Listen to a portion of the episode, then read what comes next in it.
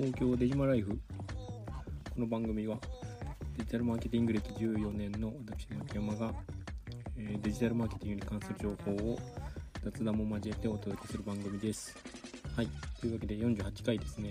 やっていきたいと思います。もうすぐ50回ということで頑張っていきたいなと思います。で、えー、と今日はですねデジタルマーケティングで月末月初に注意すべきこと参戦。ということでお話をしていきたいなと思ってます。で、まあ、下手すると、まあ、補填沙汰ですと。うんこれをやってしまうと補填になることもありますななので、まあ、今回はですねどちらかというと、えー広告代理店側のデジタルマーケターのお話になるかなと思います。で、えーでまあ、賛成など3つあるんですが、まあ、ちょっと順を追ってお話ししていくと、まあえーその補填沙汰になるような、えー月末月初に注意しないといけないことっていうのは、まあ、主には3つかなと思ってます。あの十 十数年やってきて、まあ、これで補填になったなっていう場面って、まあ、多々あるんですがあの 運用型広告に携わってる人はねあのああれだなってもうお気づきかなと思うんですが、予算超過ですねまず一つは、えー、と予算超過は、まあ、怖いですよね。で月末月初だけに、まあえー発生するのかというと月末時点で発生することもあるので、あのー一概に月初とは言えないんですが、えー例えばま100万円の予算を預かっていたとして、えー月末まあ、うんそうですね、まあ、1日の朝にですね、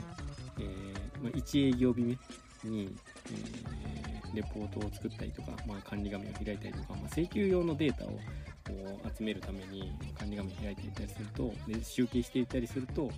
あこれは105万円になっていたみたいなことがあったりするわけです。で、まあ、そういうふうに、まあ、105万円になる100万円の予算に対して105万円になるとかであれば、えーまあ、まだマシな方かもしれないんですが、ま、盛大にはみ出してしまう、ね、場合もなくはないんですよね。なので、ま、逆にあの1円だけはみ出たとか、ま、1円だけ、まあのまあ、10円だけはみ出たとかなんかそういうのぐらいであれば逆にあの広告代理店側視点でいくとあの粗利の最大化ができたんじゃないかみたいな視点もあったりするので あの一概にだだダメとは言えないんですけども あの変にね95万円でしたって言って粗利が、ま、19万円ぐらいになった状態っていうよりかは、えー、とちゃんと、えー粗利、えー20万円きっちりもらえるんじゃないかみたいな 視点も なくはないので、あの数円とか数十円だったらいいんですけども、まあ、何万円何十万円、まあ、下手するとご予算によってはね何百万円はみ出してしまうみたいなことも、まあ、過去にね聞いたことはありますね。自分自身は何百万円はみ出しましたみたいなことは、うんないんですがあの 新卒の、ね、方とかね1年目とかでよくやらやらかしたり、ね、しますね。あので100万円、まえー、と例えばですけども1000万円とか、まあ、5000万円とかの予算を使ってるとやっぱり100万円ってなんか、まあ、ちょっと感覚狂ってくるんですけど100万円ぐらいってあんまり大きい数じゃないなみたいな 瞬間ってああるんですよ。そのなんかなんていうか数字の感じ方のバグり具合って結構人によって変わってきていてあの毎月100万円の予算とかであれば本当に数万円とか数千円とかが大事に思えてくるんですけど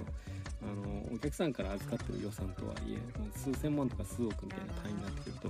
なんか100万円なんか超過しようがなんだろうがなんかあんまり大きい数じゃなく思えてきてしまう場面もあってああるはあるんですけどあの100万円の粗利稼ぐって相当大変なことで、まあ、例えば20%、ね、手数料取ってるんだとしたら500万ぐらいの案件を1個ね、えー、丸々粗利が吹っ飛ぶような額の補填になったりするわけですよね。それはあの非常に大変なのであのぜひ 代理店側にいる人としては気をつけていった方が良いかなというところですね。で、まあ、予算超過に関しては、えっ、と、まあ、月末月初に、えー何か確認するというよりか、まあ、月初に確認するだともう遅いわけですよね。超過した後に、えっ、と、えー確認するっていうのはまあ遅いので月末の、まあ、例えばですね5営業日前から、えー毎日細かく運用の調整をしていって配信量の調整をしていって、えー徐々に徐々にこう95%消化とかなんかそのぐらいに近づけるように細かく調整していくみたいなことが必要なのかなと思いますあの大事なのはあのめちゃくちゃ大事なことを今から言いますけどちゃんと管理画面を確認する時間を取るというのが 予算超過が一番起きないあの最もあの大事な施策というかことですのであの管理画面をちゃんと見ましょう。で あの予算予算に対して何パーセント推移しているのかっていうのをちゃんと計算しましょう。そうすることで予算超過っていうのは、まあ、限りなくゼロに近づけるんじゃないかなと思います。で、えーとまあ、2点目に関しては、えー、停止にする広告が停止になっていなかった。これはですね、えー、これもありますよね。これ月末月初のタイミングとかよくあるんじゃないかなと思うんですが、なんか、例えば直近でいくと7月末まで配信をしていて、8月1日以降はこれ配信しないみたいな、えー、広告があったとします。で、それを、ま停止にするはずが、えー、できていなかったみたいなことが、えあるわけですよね。で、月末月初に限らないかもしれないんですが、まあ、停止にするべき広告が、え停止になっていなかったという事象は、えーまあ、中月末月賞に限らずですけれども注意すべきこととしてあるので、えー、そこは、え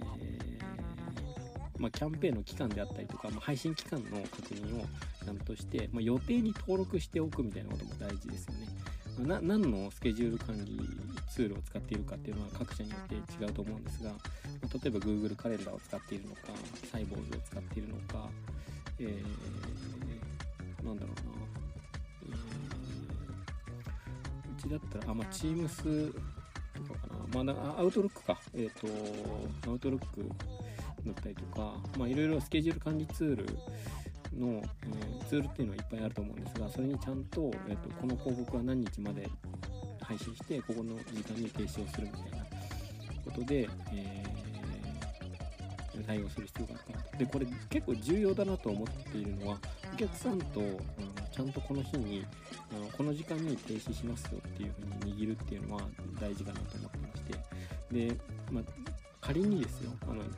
23時59分まで配信してほしいみたいなことを、まあ、おっしゃるようなえ、お客さんもいらっしゃるんですがそれってなんか、まあ、てあの広告の管理画面の機能としてできなくはないですけどあの非常に危険ですよね。人によってはあの勘違いしてこのこういう風な設定にしておけばあの止まるはずだみたいなこともありありえてで実際止まっていなかったっていうこともありえてなんであの営業時間内にあのちゃんと手動でもいいので目視で止めるっていうのとで止めたことをあの第三者まあ、サブの担当者みたいな方にこう確認してもらうみたいなこの2人体制で、停止する人と確認する人みたいな感じでちゃんと見て停止していることを確認するっていうのが結構大事かなと思います。で、えー、と3つ目に関しては配信しないといけない広告が配信されていなかった。これも、えっ、ー、と、ありますよね。で、これに関しては、どちらかというと月初かもしれないですね。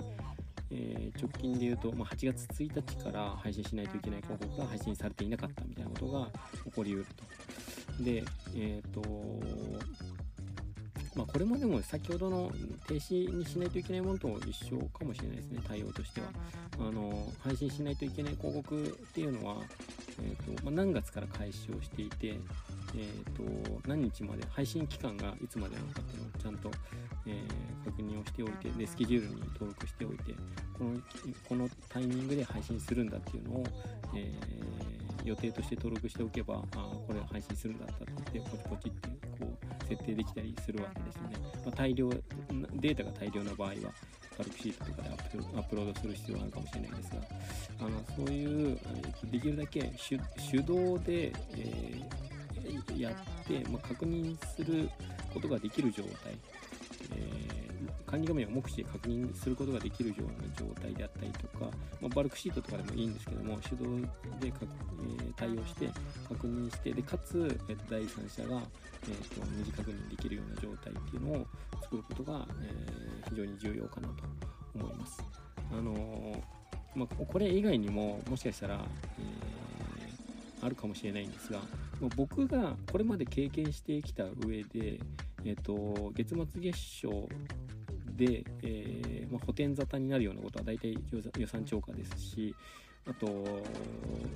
まあ、補填じゃなくても、まあ、自己扱いになるのはその停止にするべきものが停止になっていなかったとか、